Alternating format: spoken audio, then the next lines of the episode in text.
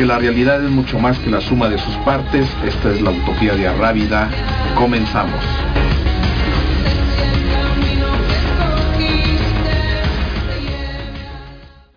Bueno, este es el programa 70. Soy Joaquín Córdoba Rivas en el micrófono, Frauke en los controles y en la producción. 25 eh, grados centígrados está marcando el termómetro en estos momentos en esta conventual ciudad de Querétaro. Eh, para que vean que el programa es en vivo, que no estamos este, haciendo playback como lo hizo el señor Justin Bieber ahora que vino hace casi, casi, casi, casi una semana. Eh, yo no sabía que de veras tuviera tantas seguidoras, pero de repente me encontré una de mis alumnas de, de la tarde que llegó hasta fónica de todo lo que se la pasó gritando. Creo que gritaba más de lo que de lo que se oía en el concierto, pero bueno, qué bueno que lo disfrutaron, qué bueno que, que los que quisieron pudieron ir y los que les gusta, pues también mis respetos, ¿no? Eh, un poco de contexto respecto a, a lo que será uno de los temas más importantes de la semana. Ya vimos que esa telenovela que se carga nuestro gobierno federal con respecto al exgobernador de Veracruz, el señor Javier Duarte, pues dio otro giro por ahí medio raro cuando producto de una supuesta denuncia anónima, aquí todo funciona a base de denuncias anónimas, no hay investigación, no hay nadie que tenga inteligencia, ni siquiera nuestros órganos de inteligencia. Eh, se encuentra una bodega en donde hay cierto tipo de cosas almacenadas allí, de esas que compra esta gente que se vuelve nuevo rico y que luego no tiene dónde ponerlas y las arrumba en una bodega.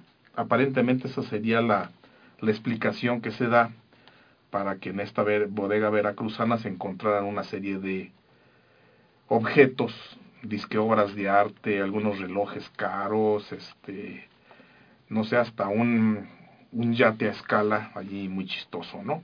Y los diarios de la esposa del señor Javier Duarte. Bueno, pues los memes esos seres horrendos que casi cualquiera puede engendrar y que pueblan el, el ciberespacio nos hicieron esperar. La frase como de castigo por no hacer la tarea, sí merezco abundancia, no tardó en atraer la atención ocultando otra vez el fondo de un caso que desde hace mucho ha dejado de ser aislado y se ha convertido en modus vivendi de nuestra casta política, porque de clase no tiene nada.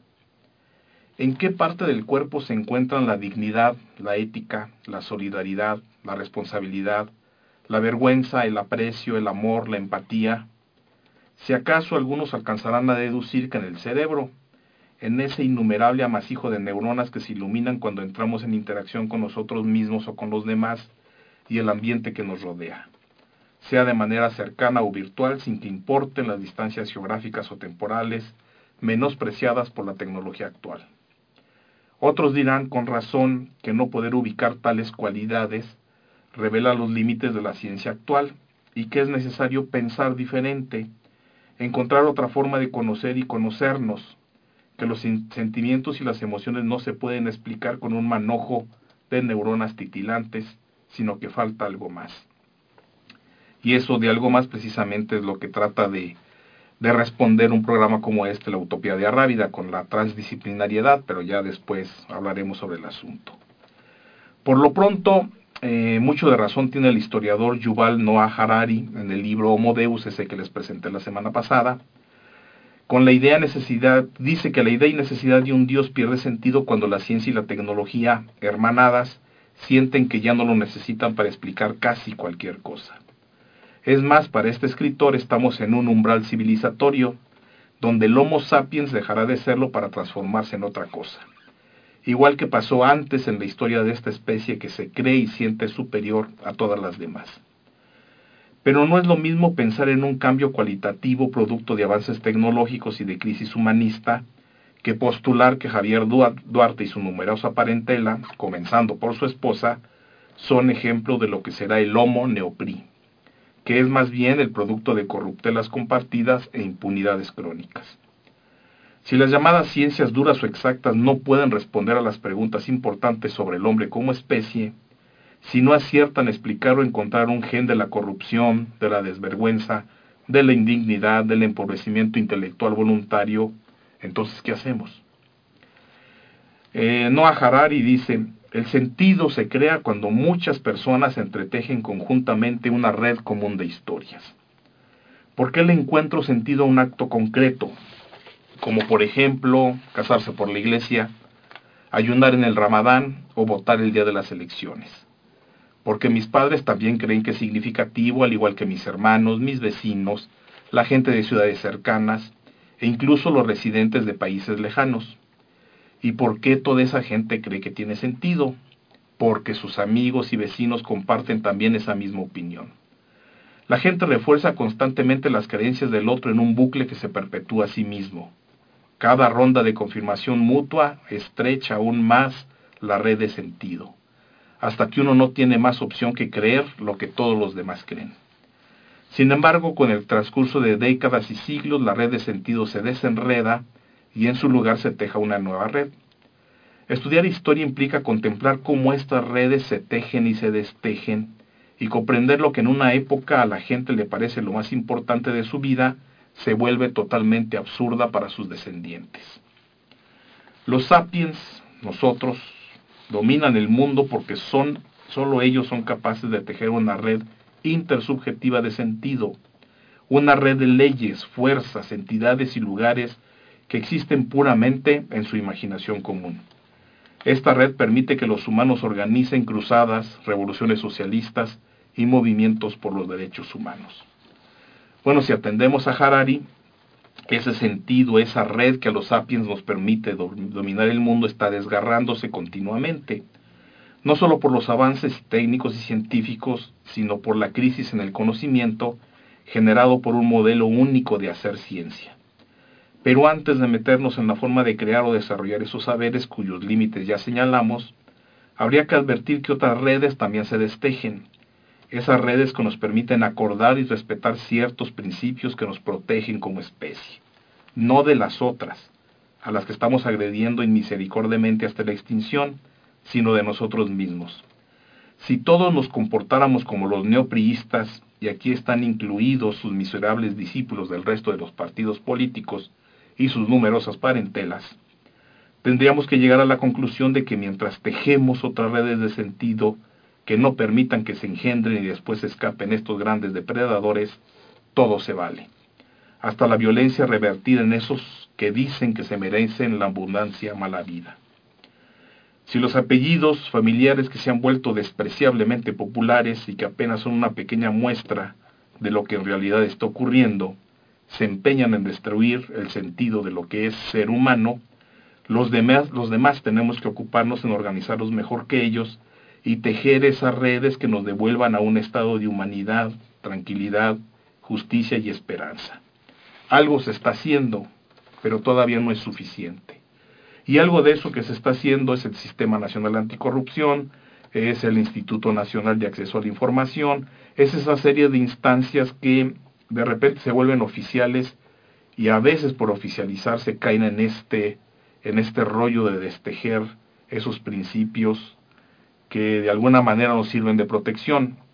Pero están las ONGs, eh, algunas de ellas muy importantes que trabajan en todo el mundo y también en, en México y que están activamente denunciando lo que no debe de ser, lo que parece que no debemos permitir porque atenta no nada más contra los, principales afectados o los más directamente afectados, sino contra todos. De allí está el evento que tuvo que hacer la Procuraduría General de la República en días pasados, no hace mucho, ayer o antier, eh, para darle disculpas a las tres indígenas ñañús que fueron injustamente acusadas de haber secuestrado a seis agentes de la Agencia Federal de Investigación, seis agentes uniformados, seis agentes grandotes, seis agentes armados, seis agentes con sus chalecos antibalas y que fueron supuestamente secuestrados por tres indígenas ñañús del municipio de Amealco aquí en Querétaro. Como decía una de ellas, creo que era Jacinta, que es la más eh, expresiva, no tanto que las otras no entiendan, todas se entienden, pero esta como que es un poquito más extrovertida, que en los careos con esos seis agentes de la AFI que supuestamente secuestraron estas tres mujeres indígenas, decían, a ver, yo cómo le hago, ¿no? Los seis tan grandototes. ¿Por qué no me acusan de una vez de haberlos violado? Pues ya estamos en estas, pues que sea completo el asunto, ¿no? Bueno, en esas estamos entonces, hay que tejer otra vez estas redes que le dan sentido a esto que se trata de ser humanos y que nos protegen a todos y que desprotejan a esos que se están robando todo lo que pueden y hacen lo que se les da su maldita gana. Vamos a una este, breve, pues ni tan breve, pero bueno, una pausa musical con algo de esto, de este rock que a mí me gusta mucho, por cierto, que se las debía además porque desde el primer programa me anuncié que yo era más ruquero que otra cosa y me la paso pasando eh, música de trova eh, y alguna otra cosa por ahí rara por el estilo y rock casi no había puesto, entonces vamos con algo de Pink Floyd para recordar esos buenos tiempos.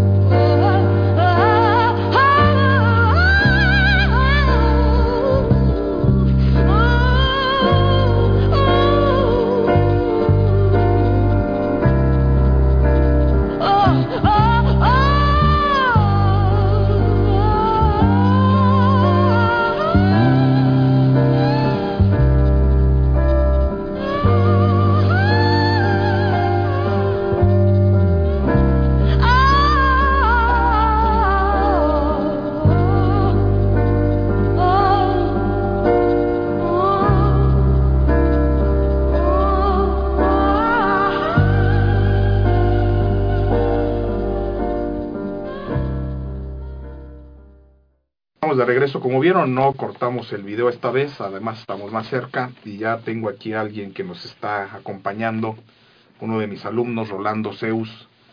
Eh, obviamente él no está en la materia todavía de ciencias de la comunicación, está en literatura, pero ya tiene la inquietud de andar en este tipo de rollos, así que vamos a hablar de un tema en en el que él pues tiene cierta experiencia igual que muchos, pero luego eh, no la hacemos evidente, pues, ¿no? Como que de tanto vivirla se nos parece ya algo cotidiano que cae en la monotonía. Pero vamos a aprovechar a Alan Turing, Alan Turing, que es un sociólogo francés, especialista en educación, entre otras cosas, habla sobre el tema.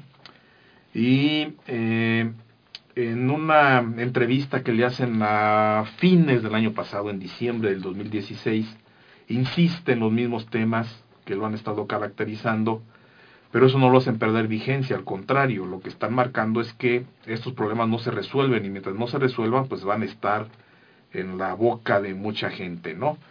Eh, tiene 91 años el señor Alan Turing, es longevo al igual que Sigmund Bauman, que murió el año pasado, que también tenía 92 años, son de estas personas que pasan de un siglo al otro y tienen esa capacidad de reflexión y de, teorizar.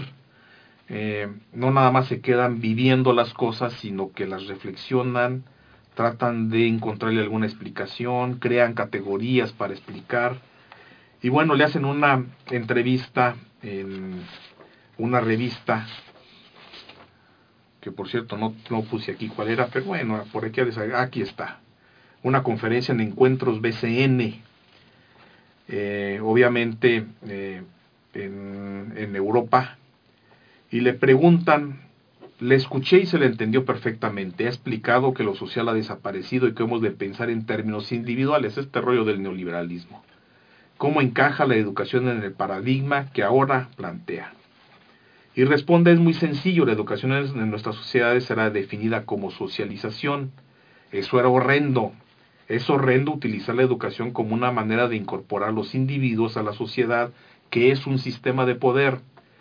La cuestión es reemplazar la socialización como meta de la educación por la famosa subjetivación. El papel de la educación es aumentar el grado de autonomía, de iniciativa y de crítica de cada individuo, especialmente de cada joven. No solamente, pero la población más importante es esa. Yo fui educado, dice Alan Turing, en un liceo público, pero también en mi familia con los métodos antiguos.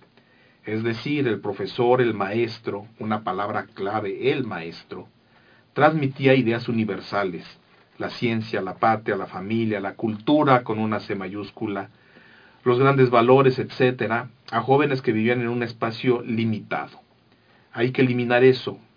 Entonces la idea era realmente muy buena frente a un mundo campesino donde la gente estaba dominada por una burguesía local rentista, se podían acercar temas universales a través de la escuela pública y contra la Iglesia Católica prácticamente en el caso francés.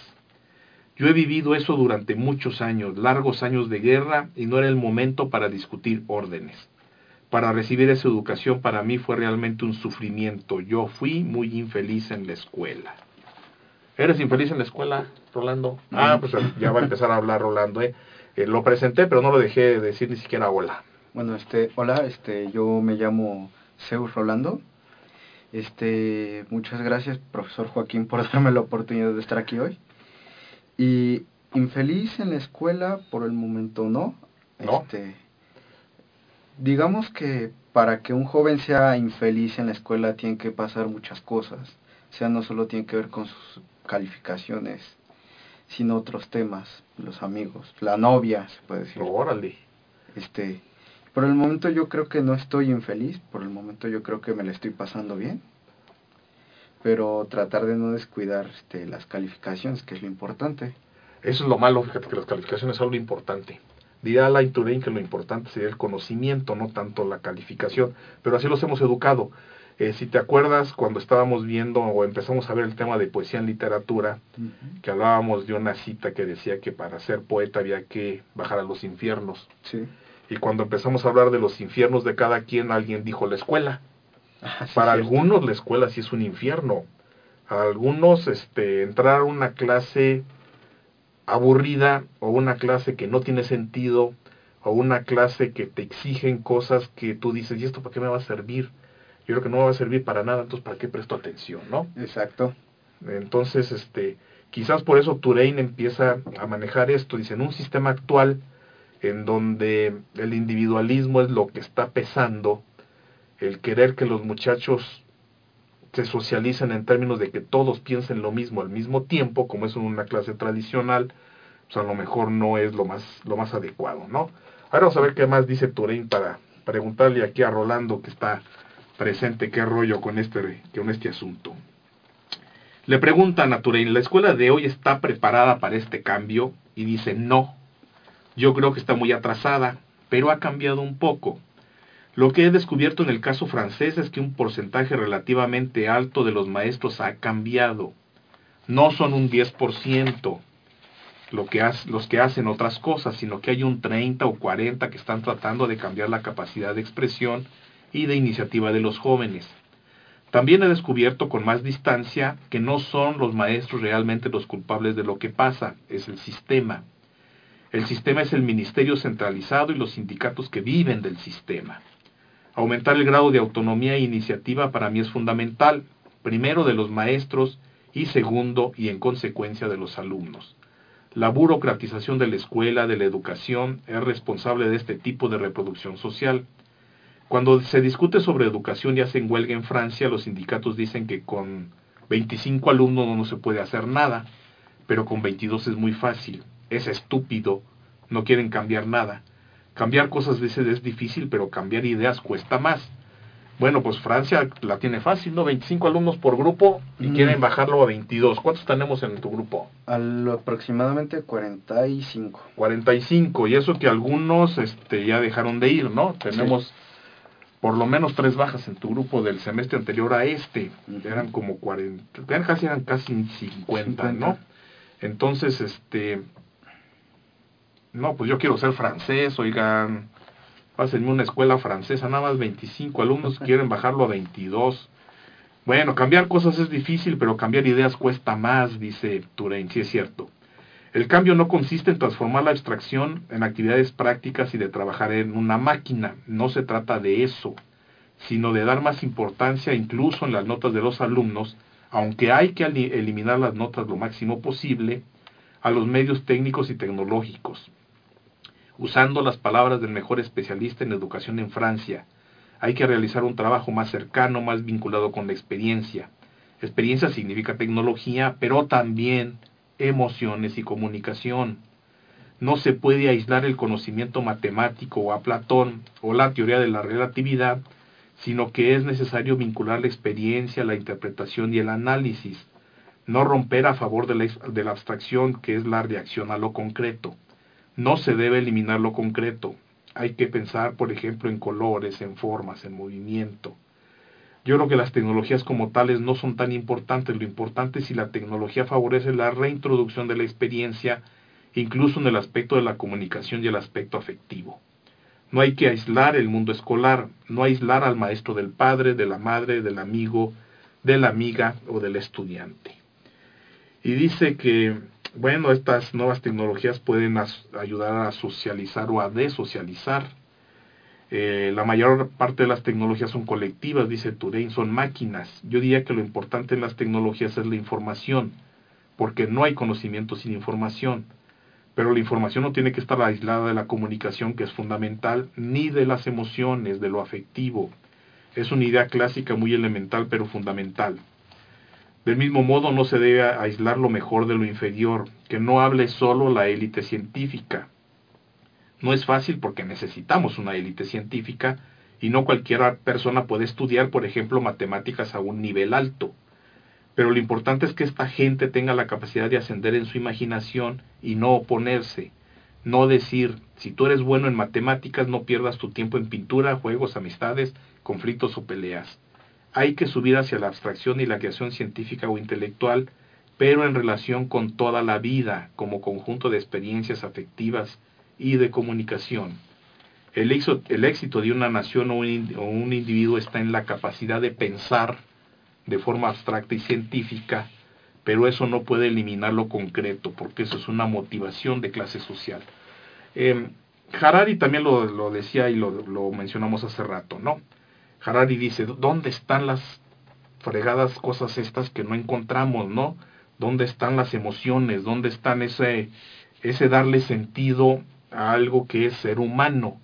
¿Dónde está la dignidad? ¿Dónde está la honestidad? ¿Dónde está el amor, por ejemplo? ¿En qué neuronas? ¿En qué células?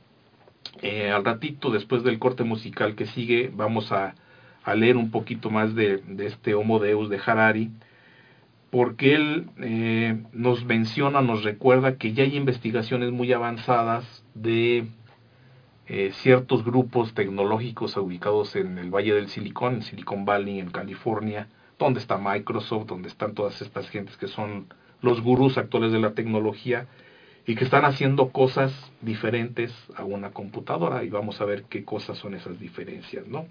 ¿Algo que quieras mencionar ahorita, Rolando? No, creo que por el momento. Por el momento, vamos bien. Sí. Ahí la llevamos. Bueno, regresamos con Turain después de, de otro ratito de, de, rock de Pink Floyd. A ver qué tal, qué tal nos oímos y qué tal se oye. No sé si sean las versiones originales, porque luego traigo este algunas versiones que son así como tributo. Suenan bien, pero no es la versión original como no tengo aquí feedback del, del, sonido del audio, ahorita, ahorita me salgo a la cabina a ver qué estoy poniendo, que ya ni, yo ni sé. Vámonos pues.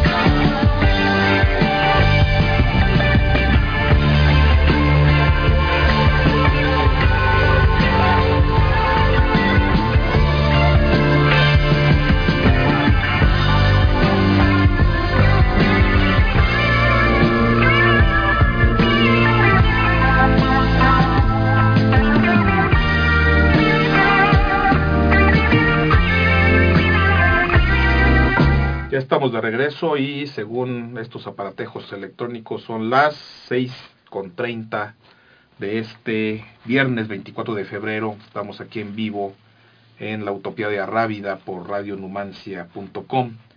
Le preguntan a Turein, oiga, hablando de clase social, había dicho usted que la escuela era importante para disminuir las desigualdades. No deja terminar la pregunta y dice, no en el momento actual. La escuela, y hablamos de la escuela pública, aumenta las desigualdades. No las mantiene o las reproduce, sino que las aumenta. Hay que respetar la experiencia del alumno o de la alumna, eso es importante.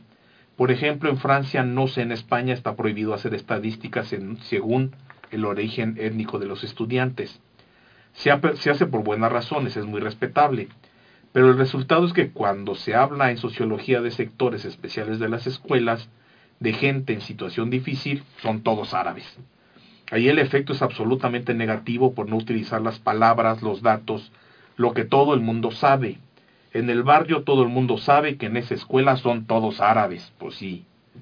Lo interesante es que la discriminación étnica es muy fuerte con los hombres y casi nula con las mujeres. Las mujeres si buscan un empleo dicen yo me llamo Leila no sé qué y pueden conseguir el empleo. Si dices Mohamed nunca lo vas a tener. La discriminación y la segregación afectan a los hombres porque los hombres son considerados superiores. En este caso nuestro contexto es diferente. Obviamente aquí no hay tantos migrantes. Más bien expulsamos migrantes. Eh, no es el caso de Francia y de algunos países de Europa que sí han estado desde hace mucho tiempo producto de, primero, de las invasiones que han sufrido de otras culturas, recibiendo migrantes, incluso de origen no nada más étnico, sino religioso diferente al tradicional en Francia, por ejemplo, ¿no? Eh, pero aquí también reforzamos las desigualdades y las reforzamos con reglamentos absurdos de repente. Eh, resulta que, por ejemplo, enarbolando la bandera de la disciplina, evitamos que algunos muchachos que ya están frente a la escuela entren. ¿Por qué? Ah, es que por disciplina debes de traer las calcetas blancas y no negras. Es que debes de traer el uniforme, perdón, el suéter de la escuela, aunque haga un frío de la fregada, es el suéter de la escuela que además no es muy, muy abrigador que digamos, y pues se sufre de frío en ocasiones, ¿no? Ah, es que no traes zapatos negros, pintaste tus tenis que eran blancos porque no tienes para comprarte unos zapatos negros y así no te dejo entrar. Entonces estamos reforzando también las desigualdades sociales, es increíble. Eh, hay alumnos, y sí me han tocado, yo creí que era una buena parte de exageración, pero hoy nada más, el viernes, este viernes, en dos grupos de sexto semestre, muchachos se me quedaron dormidos. Y no porque la clase estuviera súper aburrida, sino porque de plano no aguantaron y se quedaron dormidos. En tu salón estaba Kenneth este, con una temperatura bastante alta, traía una infección seguramente en vías respiratorias, y tuvo que aguantar ahí porque dices, pues ¿qué hago? Si me salgo ahorita, ¿dónde me voy? Tengo que llegar a mi casa a la hora que esté alguien que me pueda llevar a un médico que me diga qué hacer, qué tomar o qué, qué, qué es lo que se qué es lo que procede en este caso, ¿no? Entonces, estamos reforzando desigualdades sociales. Por eso ya no hablamos de deserción escolar. Para empezar, eh, una persona no deserta de la escuela, se deserta del ejército, donde está uno a veces a fuerzas. Pero en una escuela se supone que no están a fuerzas, se supone, pero sí lo están. Y sí se habla de abandono escolar. ¿Qué necesidades tienen los muchachos que la escuela puede cubrir y no hace? Asistencia psicológica, este, asistencia alimentaria en algunos casos, las becas alimentarias.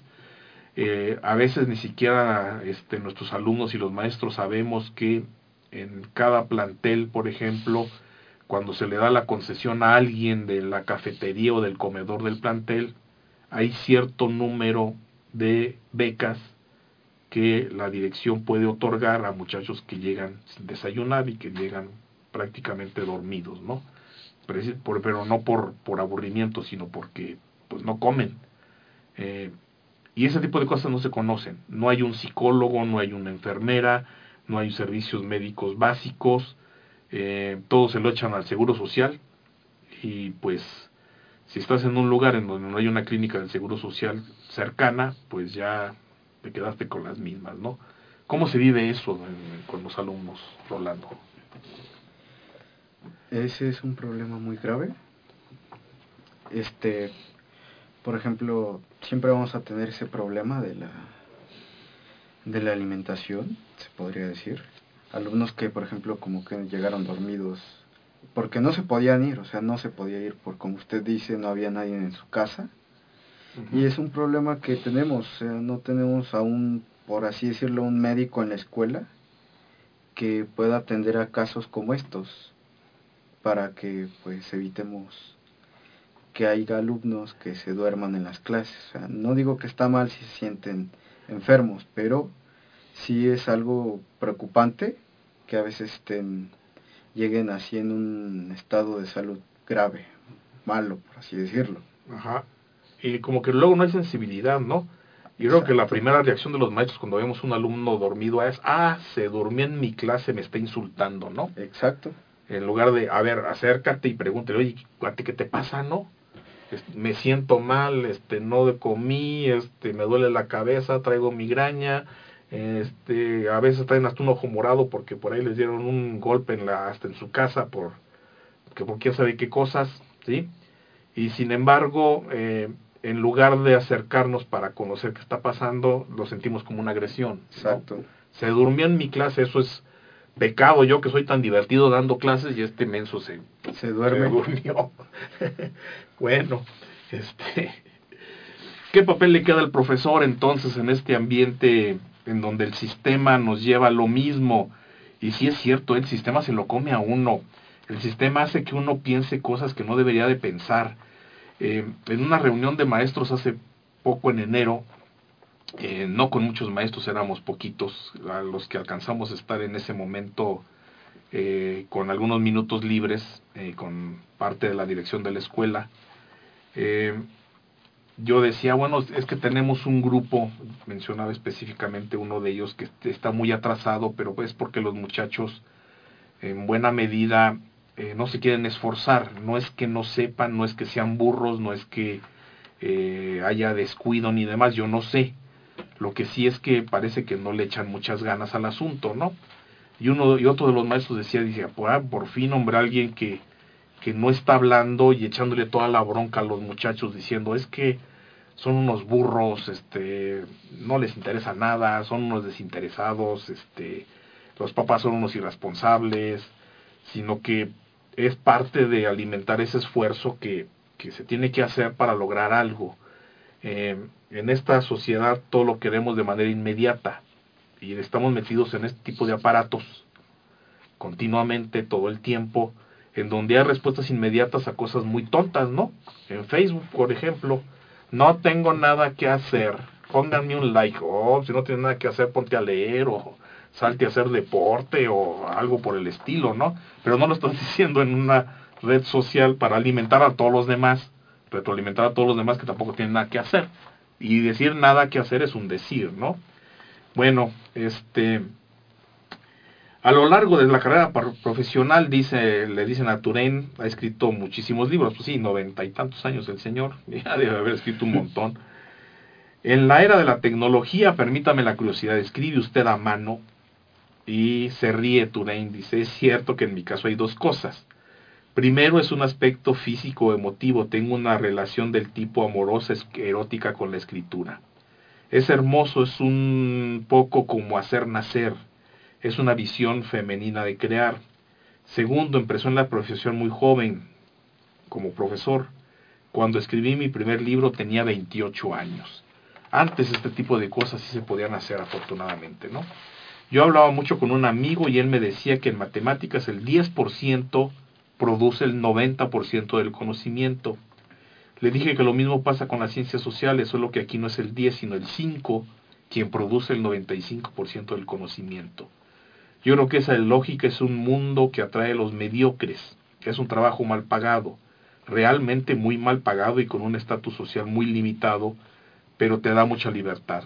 Ninguna persona me ha dado en toda la vida una orden. Y esto porque Turing también ha sido maestro y como maestro es cierto, por lo menos en el nivel universitario, hay la libertad, la libertad de cátedra que se menciona, pero en los siguientes niveles esa libertad está acotada.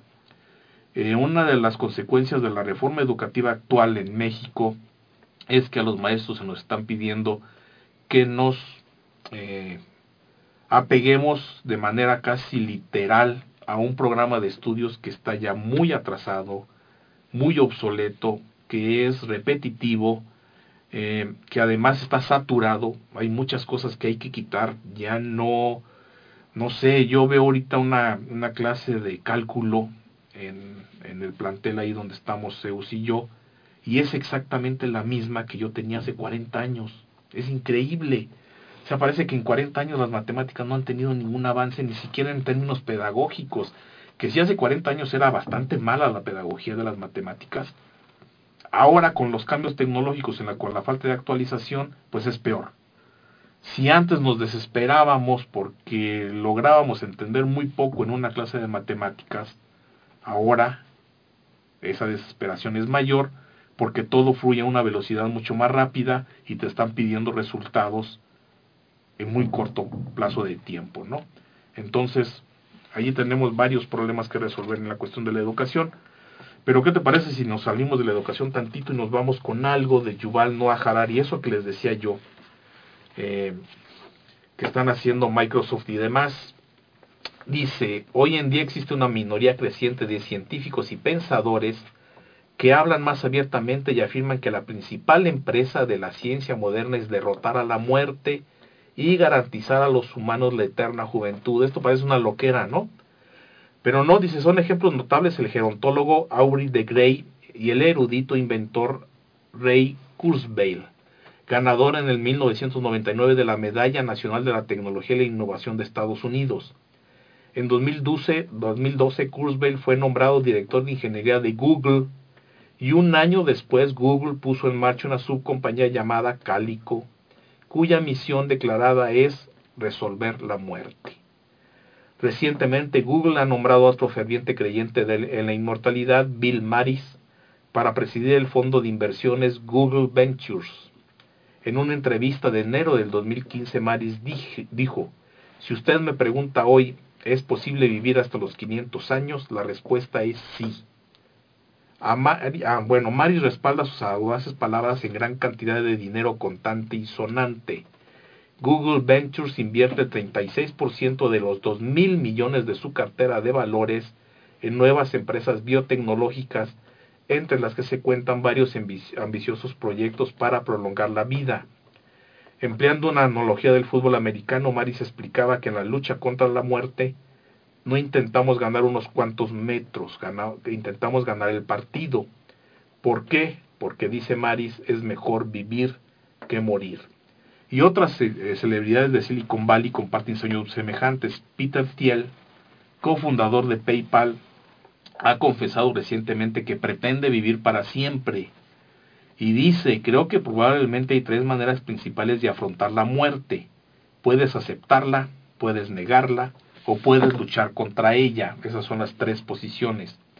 Es probable, probable que mucha gente descarte dichas afirmaciones como fantasías de adolescentes, pero Thiel es alguien a quien hay que tomar muy en serio. Es uno de los emprendedores de más éxito e influencia de Silicon Valley, con una fortuna que se estima en 2.200 millones de dólares. Es algo ineludible. La igualdad sale y entra la inmortalidad. Ese es el panorama que pinta eh, Noah Harari, ese es el panorama que pinta Google y algunas otras empresas de alta tecnología. Eh, en principio por ahí anduvo coqueteando también eh, gente de estas compañías tecnológicas. Se me fue el nombre ahorita específicamente de quien murió hace poco de cáncer, que obviamente también le destinaba bastante dinero a esto de, de tratar de lograr la inmortalidad y dice, eh, dicen algunos, bueno, a lo mejor no podamos vivir hasta los 500 años, pero supongamos que podemos en un plazo corto, de aquí al 2050, duplicar la esperanza de vida, que la gente ya no viva 80 años, sino 150. Y entonces eso plantea otra serie de problemas. ¿Qué vamos a hacer con gente que sigue siendo productiva a los 110, 120, 130, 140 años? qué tipo de actividades va a desarrollar durante su vida para mantenerse económicamente viables, ¿sí? Imagínate un empleado en una compañía que entra a trabajar a los 20, 20 años y se jubila a los 130. Mm, no, güey. Está, está cañón. Este, esa plaza no se va este, a, a, refrescar, no se va a desocupar en 100 años. Y entonces todos los jóvenes que siguen naciendo, ¿cuándo van a ocupar esos puestos de trabajo? Dice Harari. La otra, hay problemas hasta de tipo familiar. Ahorita dicen, pues te casas, bueno, nos casamos hasta que la muerte nos separe. Un matrimonio fácilmente así va a durar 100 años. 100 años dos personas estarse aguantando con todas sus manías, sus rollos y demás, y en este ambiente de, de una ocupación o desocupación muy rara, eh, eh, se menciona también, bueno, ¿a qué vamos a llegar? A tener un montón de personas ocupando estos artefactos para entretenerse, porque no hay otra cosa que hacer, o entrarle a las drogas recreativas, mm. ¿no? ¿Y qué pasa si se desarrollan drogas en serio lo suficientemente potentes como para hacer que un estudiante, así como tú, tomándose un tratamiento de que sea una semana, un mes, dos meses, un año, duplique su, su coeficiente intelectual sin siquiera ir a clases. Está cañón, ¿da? La verdad, sí. Vamos a provocar o vamos a producir un montón de sociópatas y psicópatas porque eh, en lugar de interactuar con los demás seres humanos, pues se la van a pasar tomándose drogas para sentirse felices, que además es lo que eh, esta sociedad occidental ha estado presumiendo desde los griegos, ¿no? Que el objetivo principal de vivir es ser feliz. Y si se, te sientes feliz tomando drogas, pues ¿cuál es el problema? Dice Harari. Ninguno, yo lo veo. Ninguno, a menos que tengas el dinero para conseguirlas. y si no, otra desigualdad más vamos a sumar a esto. Vamos con otra pausa musical porque ya me estoy poniendo apocalíptico y en lugar de sentirme más viejo me estoy sintiendo más joven, ¿no? apenas tengo, no tengo ni 60 años, así que si llego a los 150 no, está cañón. ¿Qué hago? 90 años más. Híjole. que me entretengan y me aguanten. Vámonos.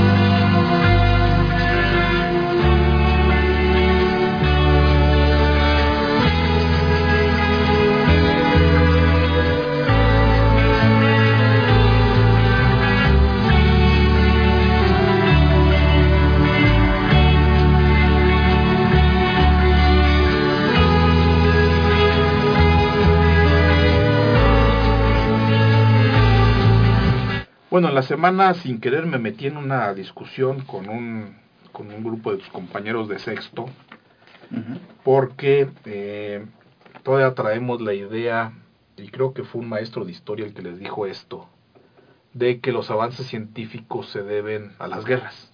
Las guerras. Sí, que gracias a las guerras, así, gracias a las guerras hay avances científicos, porque con las guerras, pues, este, eh, hubo avances en la aviación, hubo avances en los submarinos, hubo avances en una serie de cosas que de otra manera no hubiera sido posible. Yo les decía que era una manera bastante tonta, por no decir otra palabra, de justificar precisamente las guerras, ¿no? Que había inventos, por ejemplo, las vacunas que no se debían a ninguna guerra, que había otro tipo de inventos en donde si la tecnología avanza, si tiene eh, el financiamiento suficiente, pues sigue avanzando independientemente de que existan guerras o no. Pero bueno, sí hay eh, una corriente dentro de los maestros de historia y de los historiadores que dicen eso.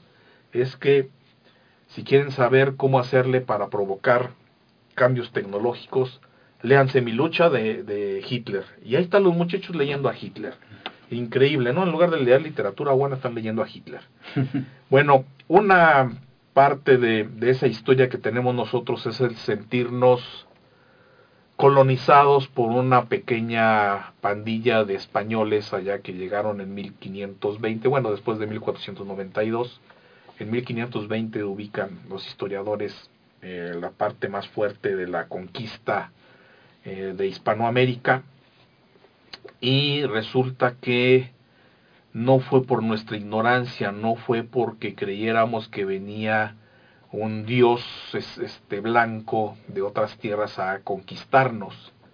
Lo que llegó fue algo peor, una de las guerras bacteriológicas más más inmisericordes de los tiempos, ¿no? El 5 de marzo de 1520 una pequeña flotilla española partió de la isla de Cuba en dirección a México. Los barcos llevaban a bordo a 900 soldados españoles en dirección a México, junto con caballos, armas de fuego y unos cuantos esclavos africanos.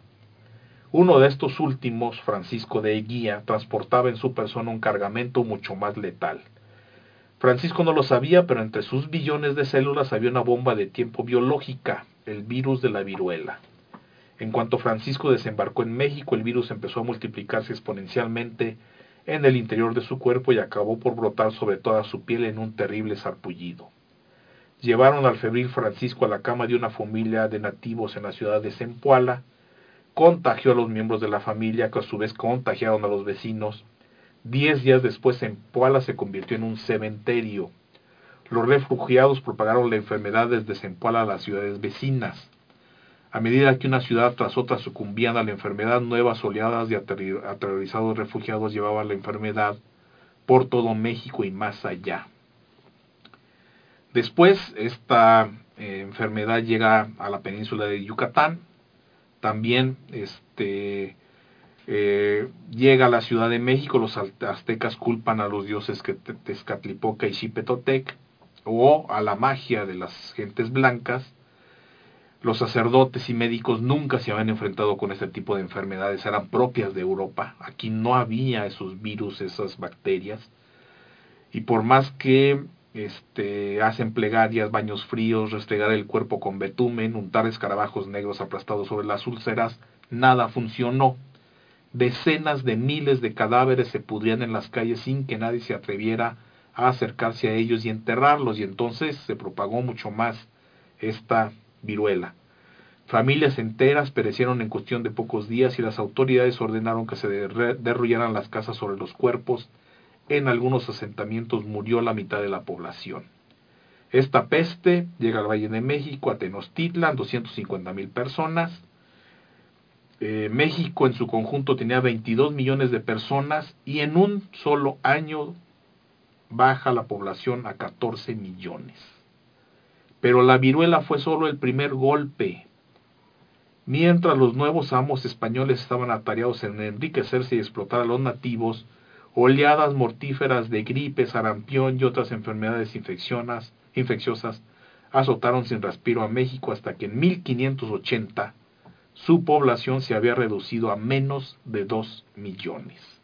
Si empezamos en 1520 con 22 millones y en 1500, ¿qué dije?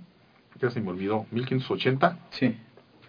O sea, en un plazo de 60 años la población baja a 2 millones.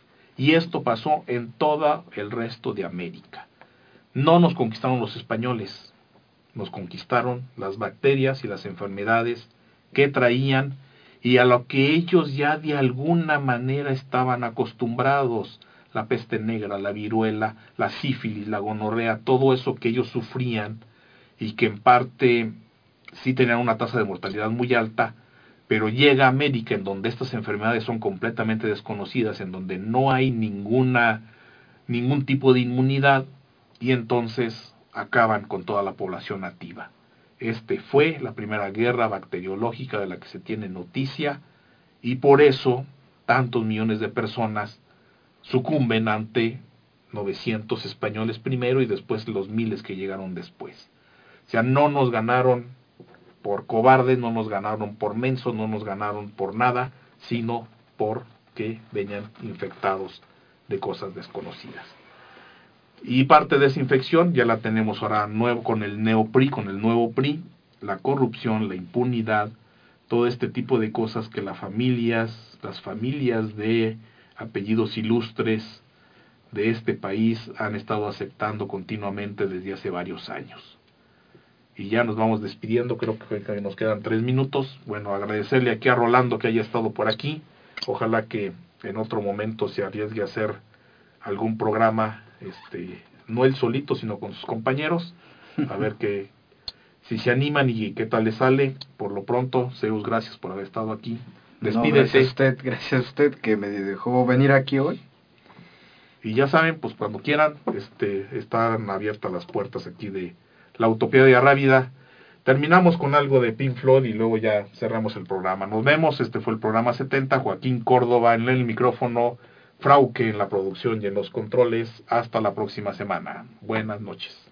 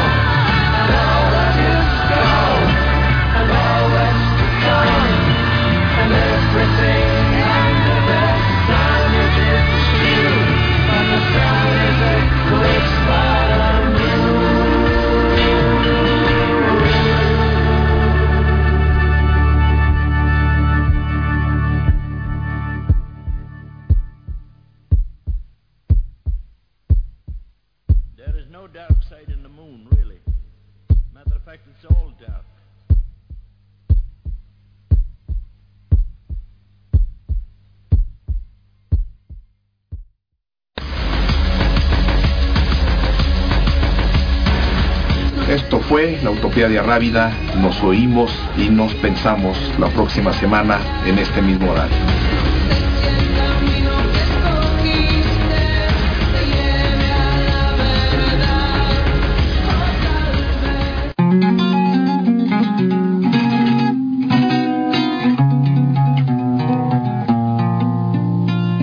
Radio Numancia